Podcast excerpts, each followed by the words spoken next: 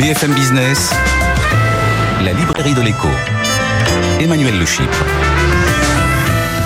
Bienvenue dans la librairie de l'écho, l'émission de BFM Business qui vous offre chaque semaine le meilleur de la littérature économique. Alors évidemment, pas d'émission sur les livres sans auteur. Nous recevrons l'auteur du livre événement de cette rentrée dans la première partie de l'émission. Et puis nous retrouverons ensuite nos critiques, Christian Chavagneux, Jean-Marc Daniel pour leur coup de cœur et leur coup de gueule. Et puis nos chroniqueurs, Eva Ducrot, Benaouda Abdelhaim pour voyager dans le temps et dans l'espace. N'oubliez pas euh, nos réseaux sociaux, notre compte Twitter notre page Facebook. Et tout de suite, on accueille notre invité.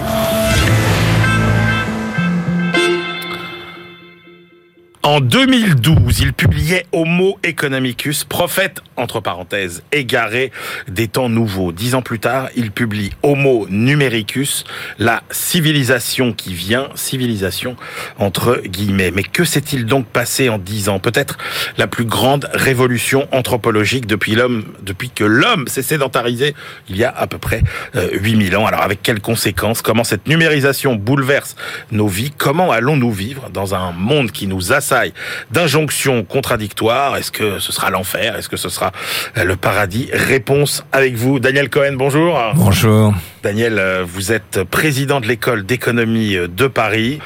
Et vous publiez donc Homo numericus, la civilisation qui vient. Là aussi, c'est euh, chez Albin Michel. Vous êtes fidèle aussi euh, à votre maison d'édition.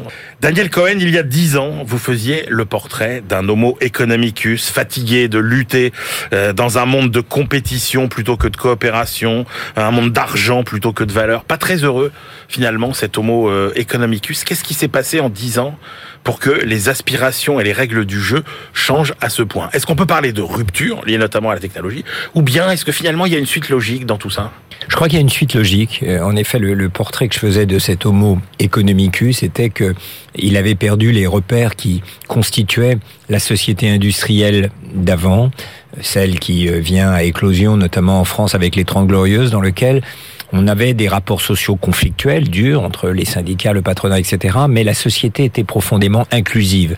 Euh, il y a des, des, ouvrages formidables qui ont été publiés par Jérôme Fourquet, notamment dans lequel il montre ce qu'était l'identité ouvrière dans les années 50 et 60. Il y avait l'usine, il y avait la cité, mmh. il y avait le club de foot. Tout ça formait au fond un ensemble cohérent, inclusif, dans lequel on savait qui on était socialement.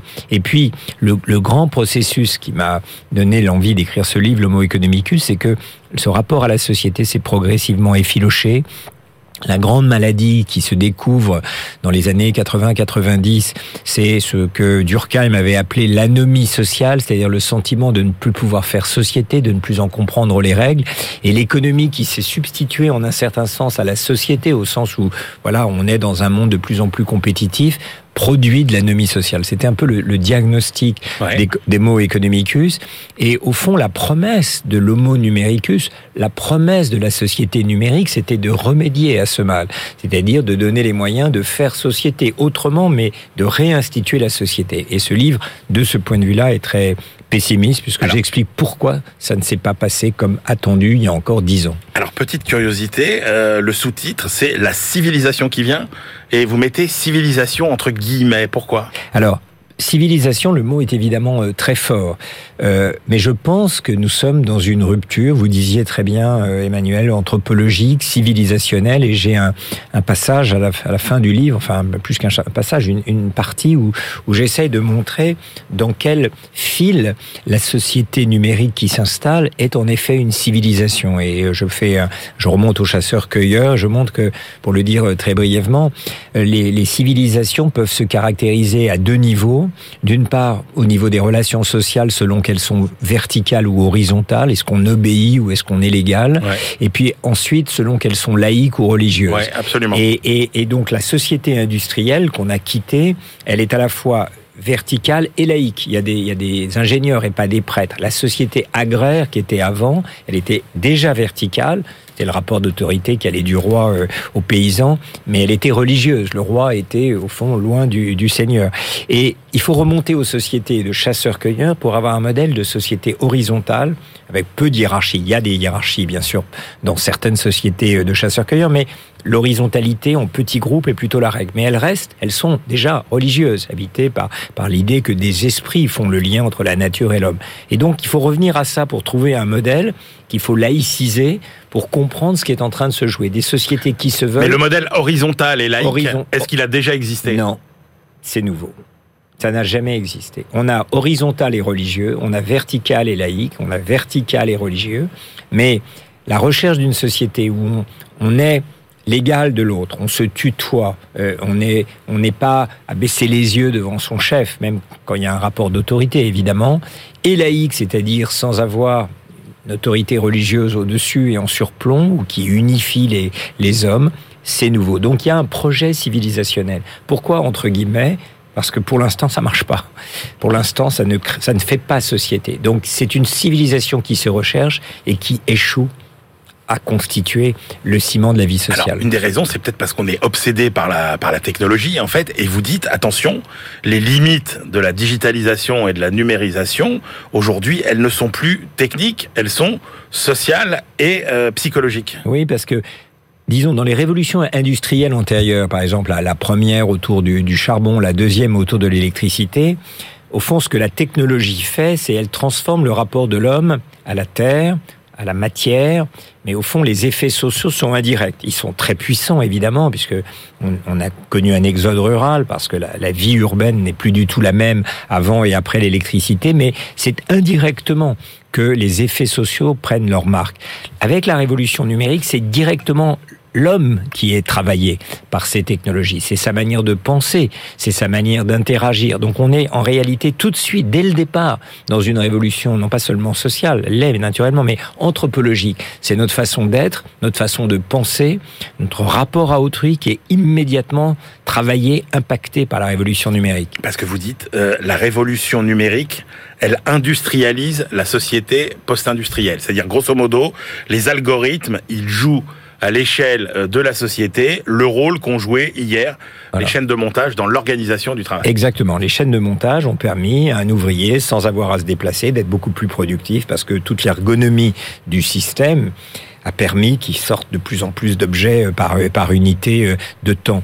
ce, ce, qui est cherché dans la révolution numérique, je le disais dans mon précédent livre en conclusion qui s'appelait Il faut dire que les temps ont changé, en fait c'est d'industrialiser, pour le dire simplement, la société de service. C'est-à-dire que la société de service est une société dans laquelle la définition d'un service, c'est lorsque le client et le prestataire doivent se rencontrer en face à face. Vous allez chez le coiffeur, exemple paradigmatique de Jean Fourastier, vous devez aller voir le, coiffeur. Vous voulez vous faire soigner, il faut aller voir le médecin. Vous voulez prendre un cours, écouter, il faut aller voir le prof. La société de service, c'est quand le rapport interpersonnel est au cœur de la transaction. Eh bien, ce que fait la société numérique, c'est d'industrialiser ça. On l'a vu très simplement avec le Covid. Voilà, Zoom, les Teams, nous dispensent de nous rencontrer en face à face.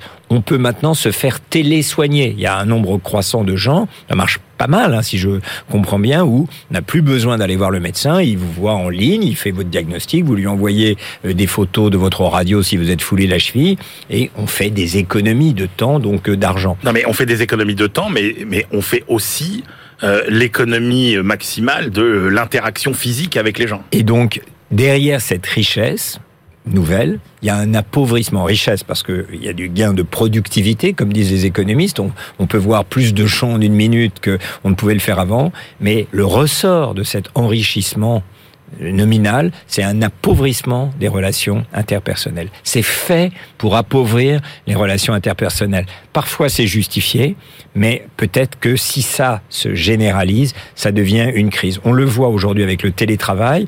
Télétravail, c'est une nouvelle aspiration.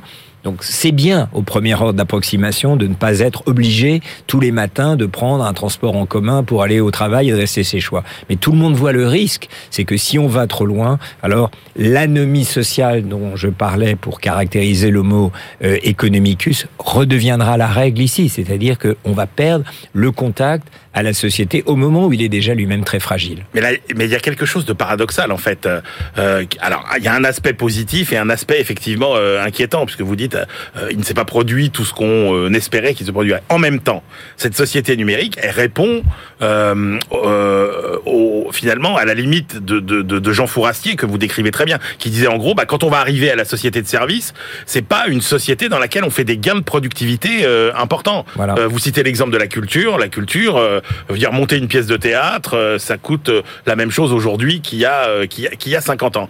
Et là, on a l'impression que le numérique, ça répond finalement à, à, à cette solution de des gains de productivité, mais qu'en même temps, paradoxalement, effectivement, euh, on va vers une technologie qui n'est pas une technologie enrichissante pour la société, mais une technologie appauvrissante. Appauvrissante, exactement. Donc pour prendre un exemple d'ailleurs que je donne et que je tire d'un livre que j'ai beaucoup aimé qui s'appelle La fabrique du crétin digital de Michel Desmurger, on, on a eu il y a, il y a une dizaine d'années, y compris d'ailleurs dans, dans, mes établissements euh, universitaires à moi, euh, cette, cette idée que les MOOCs, hein, les cours en ligne, allaient apporter des solutions universelles, que on pourrait atteindre des publics à distance de l'université, qu'on allait pouvoir euh, enseigner à l'Afrique X et X manières de monter en gamme en intelligence. C'est un échec total. C'est un échec total. Plus personne n'en parle vraiment. En fait, on s'est rendu compte que s'inscrire à un MOOC, ça n'apprend rien. Pourquoi? Parce que on ne peut pas soutenir seule l'expérience du savoir. Il faut un prof qui vous regarde, même quand c'est dans un amphi. Il faut qu'il y ait des élèves avec qui vous soyez en interaction pour dire j'ai rien compris de ce qu'il m'a dit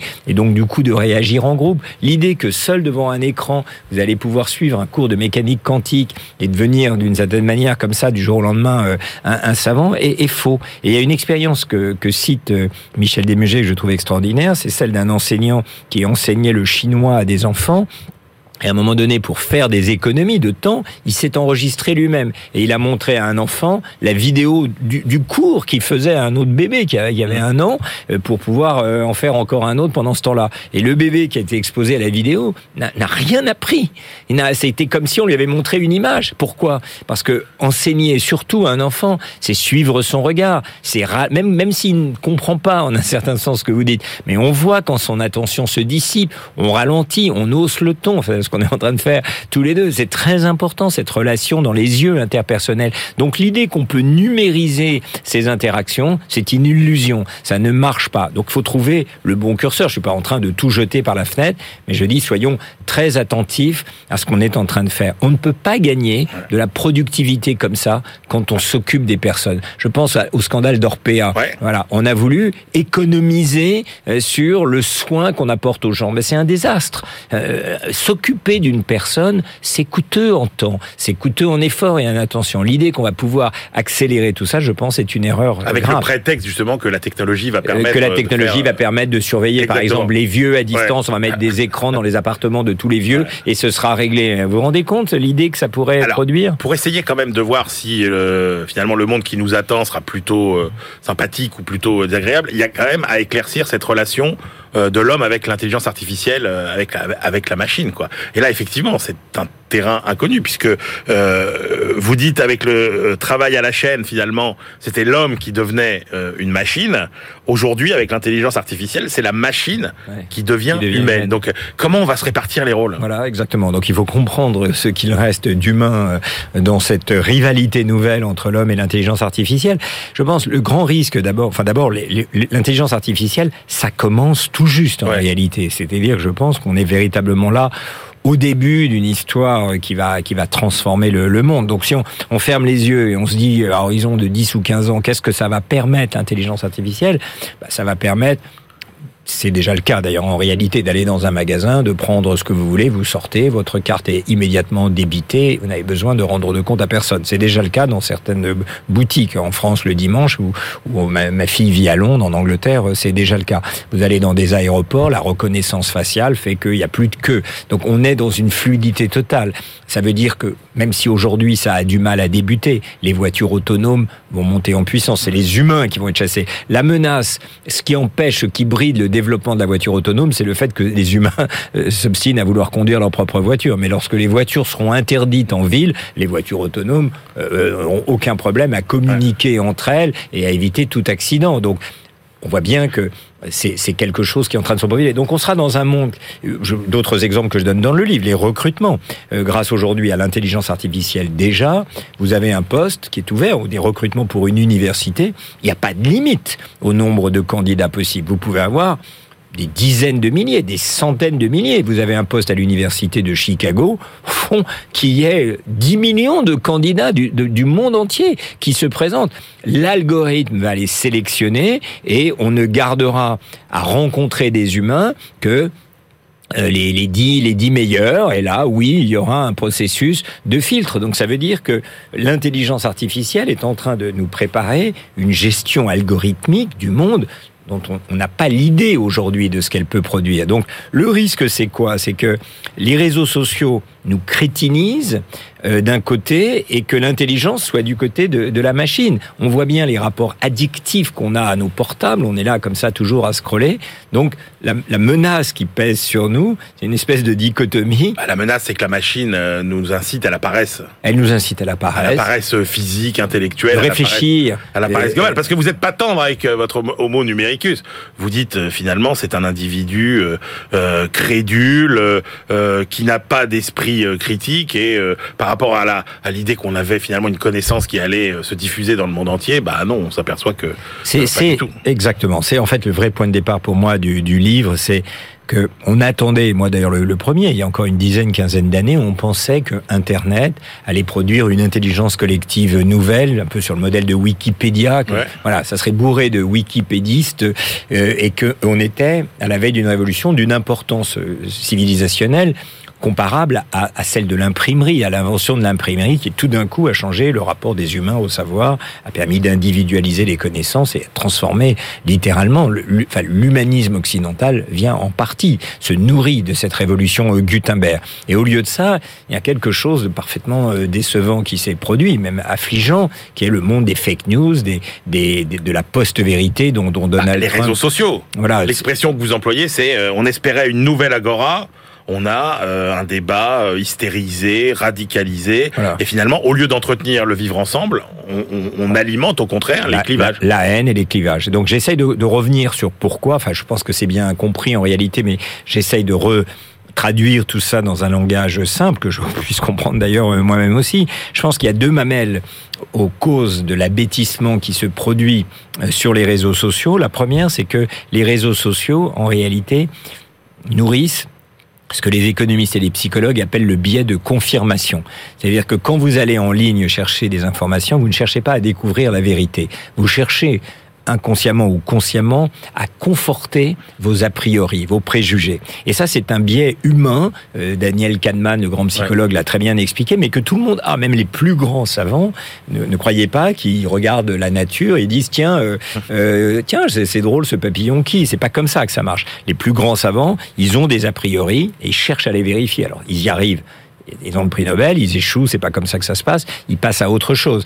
Mais c'est comme ça que nous, nous procédons. Nous avons des idées a priori et nous les trouvons. Si vous pensez par exemple que la guerre en Ukraine, elle est le résultat euh, des, des, des, géants pétroliers qui ont voulu, ou gaziers, qui ont voulu s'enrichir et que c'est eux qui sont à l'origine de cette guerre, vous pianotez ça et vous allez trouver des millions de personnes qui pensent comme vous. Donc le, la première mamelle de l'abêtissement, c'est celle qui vient du fait que quand vous entrez sur les réseaux sociaux, vous vous enfermez en réalité dans un ghetto numérique. Et puis la deuxième mamelle, c'est le fait que sur les réseaux sociaux se joue ce que les économistes appellent l'économie de l'attention. C'est-à-dire qu'il faut vous faire entendre. Vous n'allez pas sur le net dire bonjour, je m'appelle Emmanuel, j'ai des idées à, à vous proposer. Il faut parler plus haut que les autres pour se faire entendre. Il faut aller jusqu'à l'innommable pour pouvoir précisément attirer l'attention. Si vous mettez les deux, la ghettoisation de la pensée, la montée aux extrêmes pour se faire remarquer. Je crois que vous comprenez tous les ingrédients. Mais est-ce que c'est ça qui explique ce monde des réseaux sociaux Est-ce que c'est ça qui explique la, la désintégration des, des, institutions finalement qui structuraient euh, nos sociétés jusqu'à maintenant, c'est-à-dire euh, euh les euh, entreprises, les syndicats, les partis politiques, les médias, tout est en train finalement d'être contourné voilà, aujourd'hui. Exactement. Je, je pense que si on essaie de remonter à ça, on voit que donc il y a des pathologies considérables qui sont en train de se, se, se, se de monter, qui font que voilà, on comprend cette agora euh, attendue, elle ne se réalise pas parce que sur les réseaux sociaux, au fond, euh, on attise la haine et et, et, et, et, la, et le spectaculaire, et on peut pas avoir une conversation philosophique, on peut pas avoir même un débat politique sur les réseaux sociaux en réalité. Mais qu'est-ce qui, en réalité, au cœur de ça, est en, est en jeu? Ce que vous disiez à l'instant instant. Je pense que ce qu'on fait, ce qu'a fait la révolution numérique, pas simplement celle des réseaux sociaux, mais dès les années 80, ce qu'a fait la révolution numérique, c'est de désinstitutionnaliser le monde parliez des entreprises. Les entreprises, à partir des années 80, ça commence avec le fax, ça se développe avec Internet. En fait, commence à produire hors les murs. C'est la, c'est la, c'est la mode en quelque sorte de la sous-traitance qui, qui éclate à partir de ce moment-là, parce qu'en effet, grâce aux nouvelles technologies, on peut se s'approvisionner un peu partout. On peut euh, avoir des, des sous-traitants qui accomplissent parfaitement ce dont vous avez besoin, et donc on commence à avoir un monde. Souvenez la, la formule euh, d'un monde sans entreprise et dans, euh, des entreprises sans usines et des usines sans travailleurs. Ça commence dès les années 80 avec cette idée qu'on Mais là, ça va beaucoup plus loin. C'est-à-dire que Et- et ça- avec et la façon de contourner tous les intermédiaires, voilà, avec, la, et avec, voilà. le- avec la blockchain et les crypto-monnaies, on va contourner les banques, etc. Exact- etc. exactement. Donc ça désinstitutionnalise le monde, ça désinstitutionnalise le monde des entreprises, ça désyndicalise, et les partis politiques sont les premiers à être victimes de ça. Pourquoi faire un parti politique? Pourquoi militer dans un parti politique quand ça se joue sur les réseaux sociaux? Et donc ce monde sans institutions, les institutions, ça sert à quoi? Ça sert à donner la parole à tour de rôle, ça sert à créer de la mixité. Dans une institution, que ce soit un parti politique ou un syndicat, il y a des lignes qui peuvent s'opposer. Sur les réseaux sociaux, en fait, vous n'êtes pas content avec la manière dont ça se passe, vous allez à côté, vous allez dans une autre bulle, et donc la conversation n'est plus possible. Vous avez une phrase qui m'a beaucoup marqué dans le livre. Vous dites finalement, sur tous les sujets, l'homme vit au-dessus de ses moyens. Oui. Sur le plan psychique, l'homme vit au-dessus de ses moyens. Euh, par rapport à la contrainte écologique euh, et à l'exploitation de la planète, l'homme vit au-dessus de ses moyens. Est-ce que c'est dans notre nature finalement de vivre au-dessus de c'est moyens c'est- c'est dans la nature, non pas humaine, je crois, à proprement parler, mais c'est dans la nature des civilisations d'aller toujours à leurs limites. Il y avait un livre qui, dans les années 80, qui s'appelait la, la montée et le déclin des grandes puissances. Et il avait montré, ce- le- le- l'auteur s'appelle Paul Kennedy, Il avait montré que tous les empires étaient victimes de ce qu'il avait appelé, si vous vous souvenez, l'imperial overstretch. C'est-à-dire, on va toujours au bout, tous les empires vont au maximum de leurs limites et aucun ne sait s'arrêter juste avant. Et les civilisations ont ce trait euh, euh, euh, de, de, de, ne pas savoir s'arrêter à mi-parcours. Tous les exemples de Jared Diamond sur les, les effondrements écologiques des civilisations le montrent. Donc oui, une civilisation a beaucoup de mal à avoir une distance critique par rapport à elle-même. Les réseaux, la révolution numérique, en fait, joue ce rôle, mais, mais à l'extrême. C'est-à-dire que le monde qu'elle promet, c'est un monde sans contrainte, c'est un monde sans friction. Sur Internet, vous êtes on vous promet l'abondance totale. Vous pourrez écouter autant de chansons que vous voudrez. Vous pourrez, grâce à Tinder, rencontrer autant de personnes que vous voudrez. Donc il n'y a plus de limites. Or, les limites, elles existent. Ouais. C'est les capacités humaines à interagir ou même à penser. Bon, comment tout ça se termine, Daniel Cohen? Alors, j'espère que les, les institutions dont on que ce parle- monde, il sait ce qu'on en fera aussi. voilà, il sait ce Il n'y a qu'on pas de fatalité. Voilà, mais c'est pas individuellement qu'on y arrivera, parce que la, la révolution numérique, elle est faite pour s'adresser à nous comme individus et nous donner l'illusion qu'on va faire société sur le net. Non, moi je pense que euh, la, le contre, la contre-révolution, en tout cas le, contre-pouvoir, devra venir de ces institutions que Internet ou la révolution numérique veut liquider. Par exemple, dans le domaine de la médecine, moi ça me gêne pas qu'on fasse de la télétravail si c'est utile, mais je veux être sûr que ce soit les médecins qui en décident. Donc je veux que les hôpitaux, la médecine de ville, les, les cliniques prennent possession de cet instrument pour faire un parcours suivi qui permette de faire ceci ou cela. Je veux que les enseignants, dont je suis, aient recours à l'usage numérique, mais pas pour faire des trucs en ligne parce qu'il y a un gadget qui va proposer des produits qui se substitueraient à mes cours. Le valet doit rester le valet. Voilà, je veux que les partis politiques Ouais. comprennent qu'ils ne vont pas prendre le pouvoir au sens où ils le souhaitent, en agrégeant des idées contraires, simplement en ayant, c'est une formule de mon ami Michel Offerlet, un chef et Internet. C'est ça l'idée qu'on a de la vie politique aujourd'hui. Si vous regardez la dernière élection présidentielle, les quatre candidats arrivés en tête sont les candidats de partis qu'ils ont créés eux-mêmes, à part Marine Le Pen qui a hérité du parti de son père. Donc ça veut dire qu'on est dans une désinstitutionnalisation de la vie politique qui ne peut pas continuer. Donc c'est pas seul malheureusement qu'on peut agir, c'est en retrouvant le sens de ces communautés, des communautés de savants, des communautés euh, d'intérêt. Il faut que les entreprises réépaississent leurs traits, se soucient de leurs sous-traitants pour retrouver précisément ce que la révolution numérique est en train de détruire, notre capacité à faire société. Merci beaucoup, Daniel Cohen, d'être venu dans la librairie de l'écho pour présenter ce livre qui est un des grands livres événements de cette rentrée. Donc Homo numericus, la civilisation qui vient, c'est publié chez Albin Michel. On se retrouve tout de suite pour la deuxième partie de l'émission. BFM Business, la librairie de l'écho. Emmanuel Le Chip. On se retrouve pour la deuxième partie de cette librairie de l'écho. Nous la clôturerons comme de coutume avec euh, nos chroniqueurs. Euh, Aujourd'hui, Eva Ducrot pour euh, nous faire voyager dans le temps et puis Benahouda Abdelhaim, bien sûr, pour sa sélection d'études à travers le monde. Mais tout de suite, on retrouve nos critiques attitrés. À ma gauche, Christian Chavagneux, éditorialiste et critique à alternatives économiques. Et puis à ma droite, Jean-Marc Daniel, professeur émérite à l'ESCP Business School. Et aussi le critique attitré de la Société d'économie politique. Messieurs, on commence avec, allez tiens, le choix de Christian, le livre de Thomas Coutreau et Coralie Pérez, Redonner du sens au travail, c'est aux éditions du Seuil. Ouais, on parle beaucoup ces dernières semaines, ces derniers mois des difficultés de recrutement des entreprises. Et euh, les deux auteurs nous disent bah l'une des raisons des difficultés de recrutement pour certaines entreprises, c'est que euh, bah, les conditions de travail sont pas idéales. Et notamment euh, des, des, un travail qui peut manquer de sens. Alors un travail qui manque de sens, c'est une formule générale et je trouve que le premier intérêt du livre, c'est de dire mais qu'est-ce que ça veut dire un, un travail? Donner du sens au travail, ça veut dire quoi? Il y a plusieurs dimensions. Donner du sens au travail, c'est avoir un travail qui par rapport aux objectifs qu'on s'est fixés ou que l'entreprise nous fixe, on a les moyens de réaliser euh, ces, ces objectifs. Euh, un- avoir un, un travail qui a un sens, c'est aussi un travail qui a un sens au niveau social. Est-ce que je contribue à diminuer, augmenter les inégalités en travaillant? Est-ce que euh, je pollue la nature ou est-ce que je, la, je contribue à plutôt lutter contre le réchauffement climatique? Et puis, euh, euh, il y a une dernière euh, dimension qui est aussi de savoir si j'ai les moyens d'atteindre mes objectifs et si mes objectifs personnels, est-ce que j'arrive à me réaliser dans mon travail? On sait que le- il y a toute l'ambiguïté hein, du travail qui est à la fois aliénant, mais aussi c'est une forme d'œuvre qu'on arrive à faire. Donc, on cherche toute notre chef-d'œuvre. Euh, mais est-ce qu'on arrive à- au travail à se, à se réaliser? Et donc, euh, les auteurs nous disent voilà ce que c'est que d'avoir du sens au travail. Malheureusement, les évolutions de ces dernières décennies font que euh, dans l'organisation du travail dans l'entreprise, ça va plutôt contre euh, ces trois ces trois types de ces, trois dimensions. Regardez par exemple la financiarisation des économies, courir après les profits, ça veut dire euh, réduire euh, les effectifs par exemple. Avant vous étiez 5 pour faire le travail, maintenant vous mettez à 3. Alors s'il y a des gains de productivité à faire, tant mieux, mais si on n'a pas, vous vous retrouvez squeezé, courir toujours après un objectif difficile à atteindre parce que vous n'avez pas les moyens de, le faire.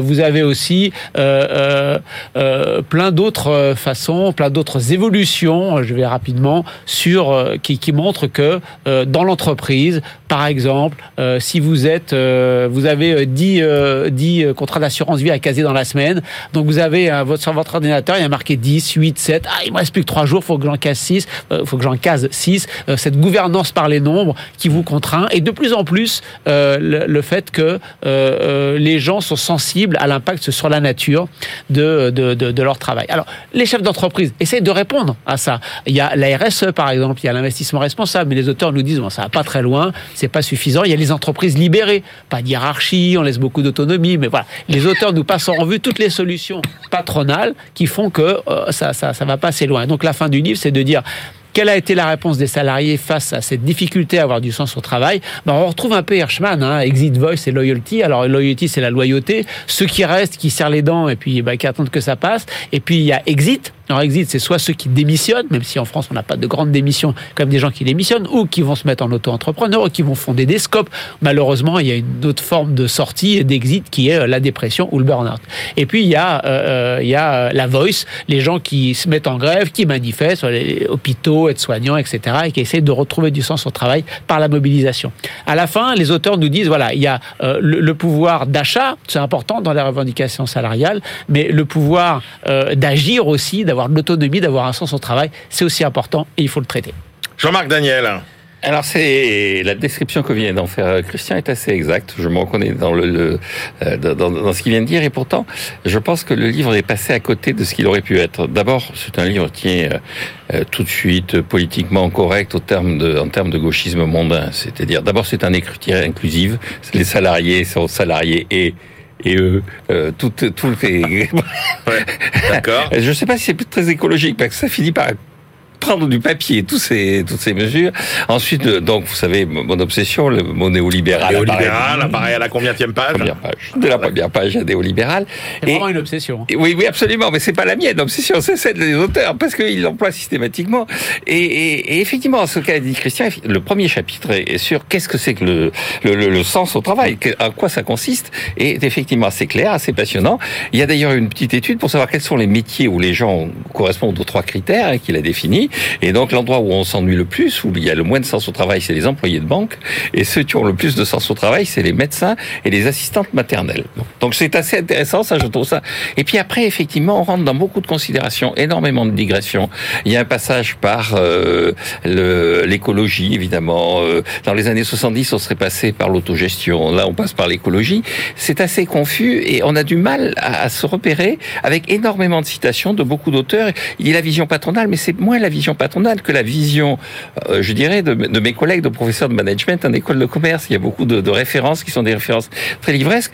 Et, de tout ça, il reste un livre que je trouve euh, à la fois assez intéressant. Il y a des choses intéressantes, donc la définition de ce que c'est qu'au sens travail, des exemples assez concrets. Il y a des encadrés avec des témoignages qui sont assez intéressants. Et puis alors, on passe un temps incroyable dans des propos assez confus, euh, qui se veulent académiques et qui sont beaucoup moins intéressants que ce qu'on aurait pu espérer. Et ça concerne toutes les, tous les échelons dans les entreprises. Exactement, Ah oui, ça c'est absolument, tout à fait, c'est bien montré dans le livre parce Oui, oui. que tout ça vient de le- Thomas Coutreau, hein, qui, est, qui est à l'origine avec Coralie Pérez. Il, il était jusqu'à récemment le directeur de- des enquêtes conditions de travail au sein du ministère du Travail. C'est pour ça qu'il a toute cette remontée. euh, qui Je, le salariés. soupçonne d'avoir recyclé plusieurs de ces papiers et de ne pas avoir fait l'effort de les mettre en cohérence, à la fois dans le Ah ouais. style et dans la façon de construire le raisonnement. Bien, alors sans transition, parce qu'il n'y en a aucune euh, entre les deux livres que vous avez choisis. Jean-Marc, vous, vous avez choisi le livre de Jean-Paul Delahaye, Au-delà du Bitcoin chez Duno. Oui, absolument. Donc, euh, c'est toujours très dangereux de parler de Bitcoin sur un média parce qu'immédiatement les réseaux sociaux commencent à vous incendier en vous disant que vous n'avez rien compris. Que... Ce qui est votre cas, Jean-Marc, Oui, absolument. je vous rappelle que si vous aviez accepté il y a une quinzaine d'années les quelques bitcoins qui valaient quelques centimes que des gentils étudiants vous avez proposé pour une conférence, aujourd'hui vous seriez millionnaire. Oui, Et vous avez préféré une bouteille de champagne. Ah, Absolument. Horrible. Absolument. Et donc, depuis le temps, j'essaie de comprendre pourquoi j'ai commis cette erreur. Voilà. Et, et- et ça a été assez laborieux. Et enfin, j'ai trouvé un livre qui me permet de comprendre. D'accord. Parce que Jean-Paul Delahaye, donc, c'est plutôt un spécialiste de l'informatique et des mathématiques appliquées qu'un économiste ou un financier. Et c'est ça que je trouve intéressant dans le livre, même s'il y a toute une partie du livre où il parle de, de, de- du bitcoin, de ce que c'est que les monnaies numériques, de, des NFT, de la façon dont les banques centrales vont répondre ou ne pas répondre au développement de, ce, de ces monnaies. Il parle de la partie technique. Qu'est-ce que c'est que la blockchain? Et donc, le, le, le, le premier chapitre est consacré au fondateur du bitcoin, dont on ne sait pas très bien qui c'est, ni même s'il existe. Et puis ensuite, et, donc, il explique comment ça marche sur le plan technique. En Ah oui d'accord, le au-delà ça correspond à on soulève le capot quoi. on soulève le capot et regardez, il explique en fait c'est un gigantesque réseau avec euh, deux types de gens sur le réseau, ce qu'il appelle les validateurs, qui sont les gens qui sont véritablement au cœur du système et qui gardent en mémoire dans euh, dans, la, dans des blocs toute l'information qui a été générée par le réseau. Et puis ensuite il y a des gens qui participent au réseau. Et ce qui est important dans le, le- le principe même, c'est que toutes les informations sont conservées, donc on a hiérarchisé dans le temps et, et, et donc et dans l'espace, et donc on sait exactement ce qui s'est passé dans les échanges qui sont des échanges monétaires et financiers à un moment donné et entre qui et qui ont eu lieu ces échanges. Et donc ça apporte une forme de garantie qui se veut une garantie absolue face à la garantie normale qui était apportée par les banques centrales et les institutions financières.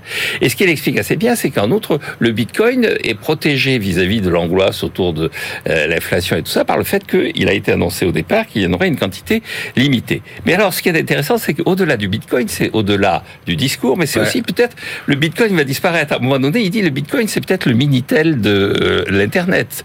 C'est-à-dire que ça va peut-être disparaître au profit de nouvelles euh, crypto crypto-monnaies, nouveaux crypto-actifs qui consommeront moins d'électricité et qui se substitueront à lui après des clashs. Alors il dit il y a d'abord des clashs techniques, il y a des moments où à mon- le, le, le- le système n'a pas répondu sur le plan technique, puis il y a des moments où effectivement il génère une forme de défiance qui fait que les gens se retirent, ce à quoi on assiste en ce moment. Et donc c'est un livre que j'ai trouvé trouvé passionnant parce qu'il est écrit assez clairement. Bon, on a droit quand même, oui, oui, si, on a droit quand même à quelques. Non mais Jean-Marc, attendez, Jean, euh, Christian, Jean-Marc, il n'y connaissait rien au sujet. S'il a compris, c'est que ça doit quand même être un peu, un peu lisible, Il y a non quelques passages Ah bon sur euh, Ah ouais comment on crypte, c'est-à-dire. euh, Ah oui, d'accord. Comment on crypte alors avec euh, les, les- les- la transformation de tout mot, de tout concept en 0 et 1, et puis ensuite comment on les enchaîne. Bon, il faut quelquefois s'accrocher, mais au moins normalement un béotien comprend. Ah bah, Alors, alors, je suis alors, pas, je suis, pas alors, du tout d'accord. Un ouais. béotien comme moi comprend rien du tout. Euh, surtout euh, ceux qui voudraient lire ce livre, ne commencez pas le livre tard le soir, hein, parce que là, il faut être le matin après trois cafés. Sauf si vous avez des avec- insomnies, mais- avec les neurones bien astiqués Ouais. pour poursuivre. Alors, y a, paradoxalement, il y a un vrai effort de pédagogie de, la part de l'auteur, mais un effort Ah ouais. de pédagogie pour initier, pas pour grand public. Ah ouais. Si vous êtes déjà bien dedans et que vous voulez un peu aller un peu plus loin sur la technique, euh, là, vous pouvez aller sur la technique. Je, je, je pense, je ne sais pas combien de lecteurs normaux entre guillemets arrivent à passer à travers le chapitre 6. Moi, j'y suis arrivé. Le chapitre Regardez, 6 Jean-Marc. Ah, Le chapitre 6. Ah ben, ben bon, ok. Jean-Marc, il faut peut-être sortir de Polytechnique. Voilà. Non, non, non. le chapitre 6. mais c'est loin, cas. Polytechnique, pour Jean-Marc. Bah, le livre est encore plus loin que moi euh, que, que, Ah oui, que- Bon. Moi, j'ai beaucoup, beaucoup de mal à suivre, euh, d'autant plus que le livre reste uniquement sur la partie technique euh, et non pas. Moi, j'aurais visiblement l'auteur, un excellent spécialiste de comment ça marche vraiment, euh, non seulement de Bitcoin et les autres euh, cryptos crypto actifs. À un moment donné, il essaie de nous dire crypto actif, crypto monnaie, on sait pas trop. Alors il a juste un paragraphe pour nous dire oui, peut-être que là, dans ce cas-là, une fois pendant 10 minutes, ça a servi d'unité de compte, mais franchement non, ce ne sont pas du tout des crypto monnaies, ce sont des crypto actifs qui sont très spéculatifs. Est-ce que ça sert à quelque chose? Est-ce que c'est utile? Euh, Moi, j'aurais bien voulu que ce spécialiste nous dise oui, non, voilà pourquoi. Derrière ça, la blockchain, qui ne sert pas seulement à faire des crypto actifs ou des crypto-monnaies, euh, sert aussi à autre chose. Est-ce qu'on peut l'utiliser à quoi d'autre? Est-ce que c'est utile socialement Est-ce que c'est utile économiquement? Moi, c'est ça que j'aurais attendu euh, du livre, qui reste un livre extrêmement et ultra technique. Alors, de temps en temps, on prend des petites choses. Nakamoto, qui est le fondateur du, du Bitcoin, euh, il a visiblement en, en- en poche 47 milliards de dollars. Oh là là. Et le gars nous dit, il n'y a pas touché. Pourquoi? Alors, est-ce que Monsieur Nakamoto, qui est une personne ou plein de personnes, on n'en sait rien, est-ce que Monsieur Nakamoto euh, est simplement un grand sage? Euh, qui euh, n'a rien, euh, qui veut pas gagner d'argent Est-ce qu'il a perdu la clé pour pouvoir acheter? Est-ce qu'ils sont plusieurs et qu'ils n'arrivent pas à se mettre d'accord pour répartir le magot? Est-ce qu'ils sont plusieurs qu'il y en a un qui a perdu euh, euh, la, la- la clé? On ne sait pas trop. Voilà. On prend des petites choses à droite à gauche. Je te dis sur la guerre Ukraine-Russie. les crypto actifs ont servi à rien du tout. Parce que des fois, on a entendu dire, oui, peut-être que les Russes arrivent à contourner, peut-être Ouais. que les Ukrainiens. Il dit non, a priori, il a regardé, ça n'a pas, pas grand-chose. On a donc ces monnaies privées euh, numériques. Les banques centrales sont en train de faire des monnaies numériques de banque centrale. Et là, il nous dit, de manière étonnante, elles vont pas y arriver. Oh, oh, Elles vont peut-être y arriver, mais c'est franchement pas pour aujourd'hui. En Chine, c'est nettement pas pour demain, c'est déjà pour aujourd'hui. Et euh, la, la, la BCE pousse beaucoup. Donc on a le discours des banques centrales qui dit on est quasiment prêt, c'est pour demain matin, en tout cas en Europe et en Chine, et lui qui nous dit non, c'est pas pour demain. Donc moi, il y a, y a plein de petites choses quand on est un béotien comme moi, on pique des petites choses, mais le, le bouquin est ultra technique. Il faut vraiment être un passionné de technique pour se plonger dedans. Je donne le titre quand même du chapitre 6, euh, euh, empreinte, hachage et concours de calcul. Mais oui, c'est c'est ce que je dis de. C'est fini Jean-Marc Stop. Le HH, il explique comment on crée euh, avec- Il y, a- il y a F2X à un moment donné, mais Oh, on n'est pas F2X, traumatisé par, ouais. euh, F2X quand même. Bien sûr, de plus deux. Voilà. Allez, allez, merci à tous les deux. C'est le moment de retrouver euh, Eva Ducrot qui va nous parler euh, d'un vieux livre des années 80, un livre assez culte, hein, Le bûcher des vanités. BFM Business, la librairie de l'écho. Les livres d'hier et de demain.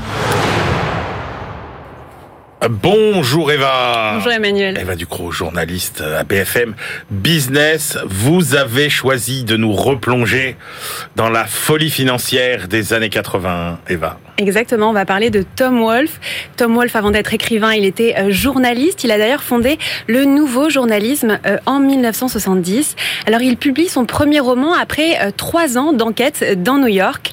Alors, le bureau, de, le bûcher des vanités Et Eh oui, dont on c'est parle. bien du bûcher des vanités qu'il s'agit, J'ai effectivement. teasé. Le bûcher des vanités, eh bien, c'est l'histoire de Sherman McCoy. C'est un jeune et riche euh, trader de Wall Street qui euh, renverse un jour un jeune homme dans le Bronx et euh, s'ensuit un grand procès et son univers s'effondre. Alors à l'époque, quand ce roman sort, il fascine. ben, euh, c'est un succès mondial et qui est vendu à plus de 2 millions d'exemplaires.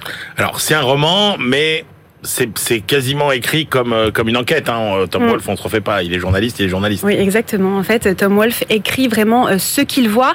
Il livre une analyse visionnaire et quasi euh, chirurgicale de la société new-yorkaise. Alors, il utilise ses méthodes de journalisme, de journaliste, et il s'inspire de Zola et de Balzac pour décrire et étudier Wall Street de l'intérieur.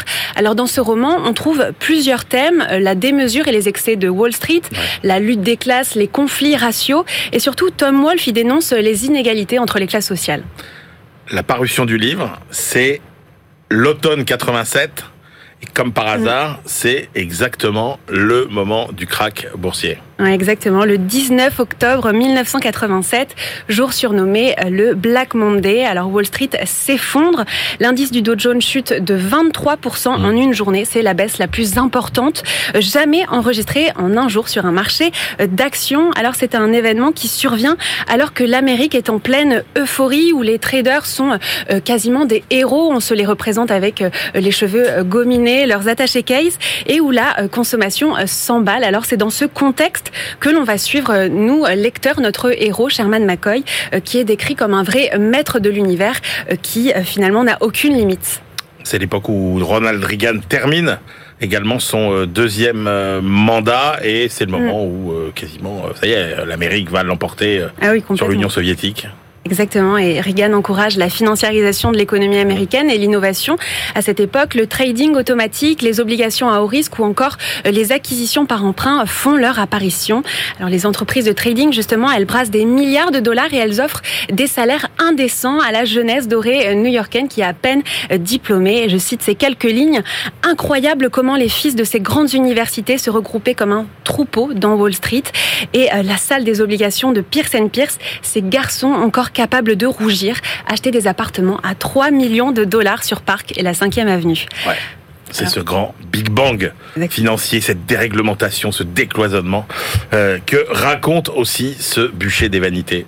Merci Eva. rien, avec plaisir. Eh ben, on reste euh, non pas aux États-Unis, mais on continue notre voyage dans le monde avec euh, Benahouda Abdelhaim qu'on retrouve tout de suite, notre globe trotteur. BFM Business, la librairie de l'écho. Les livres d'ailleurs. Cher Belaouda, bonjour. Bonjour. Alors, Belaouda, on s'intéresse d'abord à la situation de l'emploi de la jeune génération en Chine continentale. La jeunesse euh, de Chine populaire qui se détourne massivement des métiers de col bleu.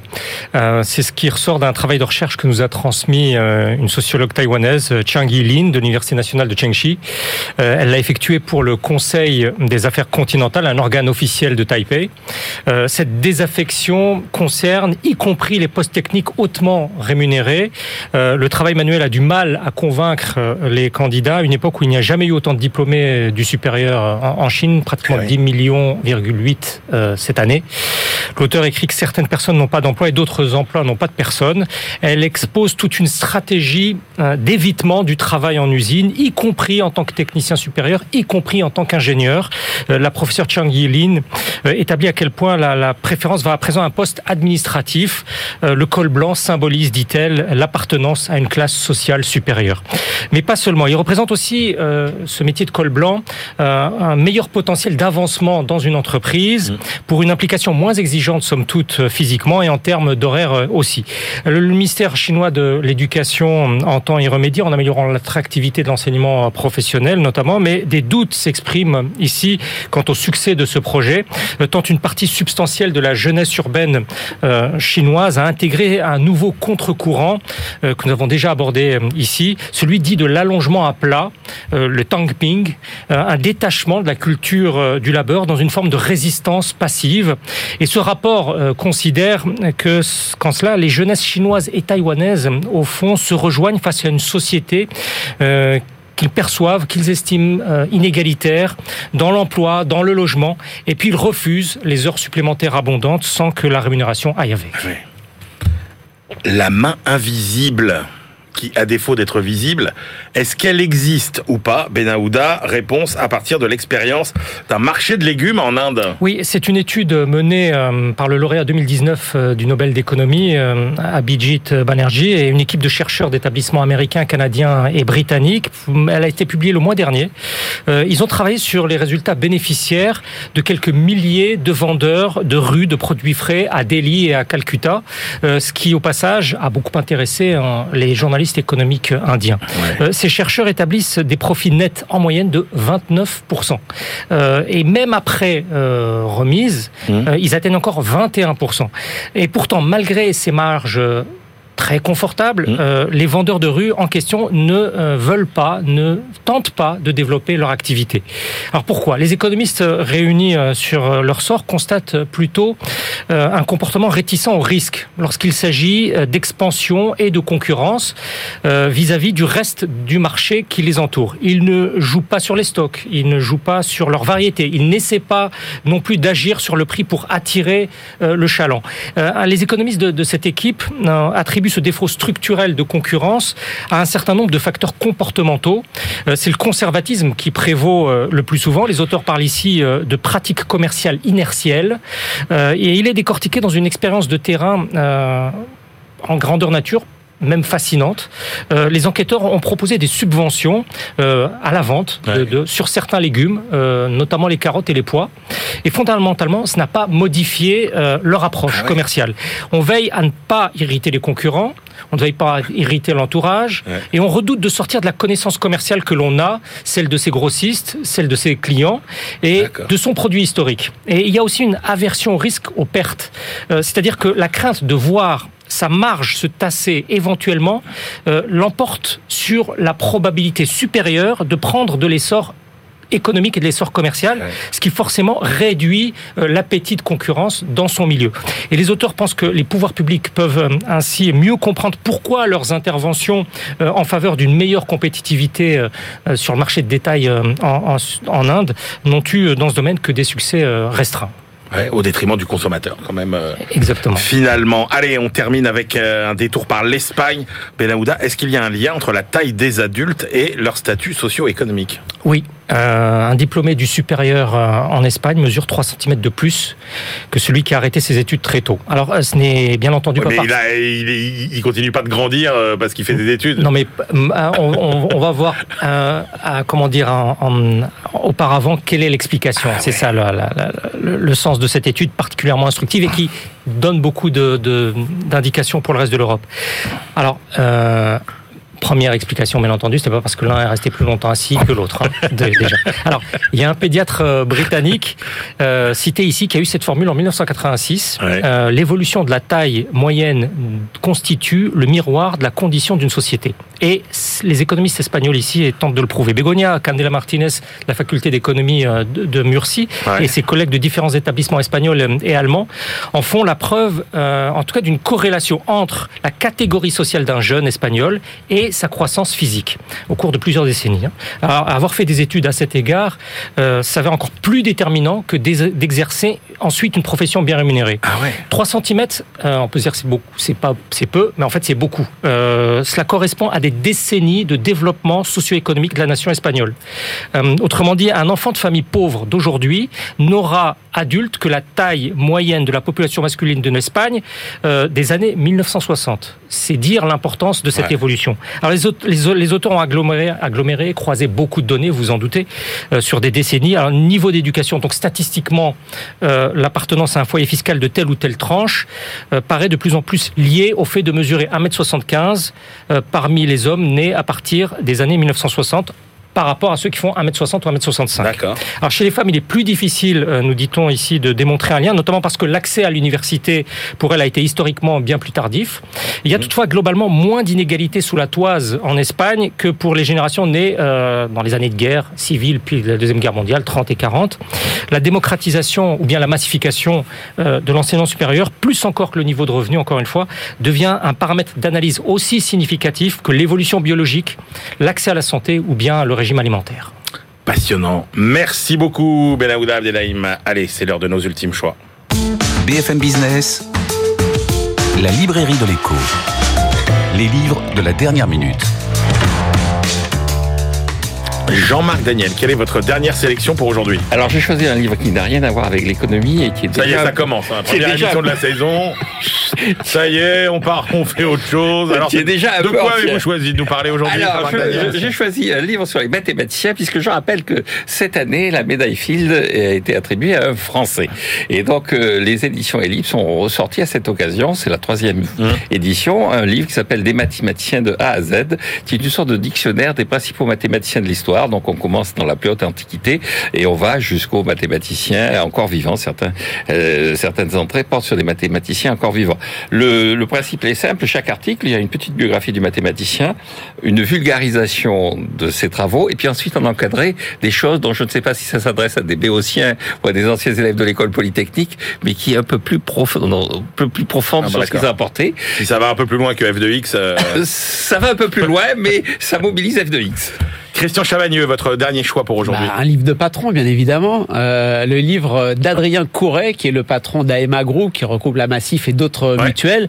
Euh, on avait déjà eu il y a quelques mois le, le livre de Jérôme Sadier, le patron du Crédit Coop. Exact. Ces gens qui travaillent dans le, dans, dans, dans le milieu mutualiste, mutualiste et dans l'économie sociale et solidaire, qui étaient juste un petit peu à côté, qui se disaient, c'est pas grave, nous on a notre façon de faire et puis on est à côté du capitalisme traditionnel. Ces deux livres maintenant disent, on revendique notre modèle. Les gens veulent du sens au travail, ils veulent de l'environnement, veulent participer à la décision, mais nous, ça fait des décennies qu'on fonctionne comme ça. Donc il y en a marre de se dire, on est le petit modèle qui est à côté, il faut qu'on revendique le fait que le capitalisme doit fonctionner comme nous on fonctionne. Et voilà, avec beaucoup d'exemples, euh, comment notre société mutualiste, pour ce qui est d'A- d'Adrien Couret, notre banque Jérôme Sadier, euh, travaille en accord avec les valeurs des gens et, et de la société en général. C'est motivant et c'est passionnant. Formidable. Euh, moi, je vous avais déjà parlé ici de la revue, vous savez, la revue des anciens élèves de l'ENA, ça s'appelait l'ENA hors les murs, revue euh, d'une extrême qualité. Eh bien, l'ENA n'existe plus, ça s'appelle maintenant l'INSP, l'Institut National du Service Public, et donc l'ENA hors les murs, revue n'existe plus non plus. L'occasion donc de refonder la formule, euh, nouvelle maquette, format nouveau, plus petit, ça s'appelle Servir, mais, mais, mais c'est toujours, toujours d'excellente qualité. Le numéro qui vient de sortir est consacré à la sécurité intérieure et vous y retrouvez vraiment les meilleurs experts du sujet. Donc euh, longue vie à euh, servir. Voilà, c'est la fin de cette librairie de l'écho. On se retrouve la semaine prochaine et d'ici là, évidemment, bonne lecture.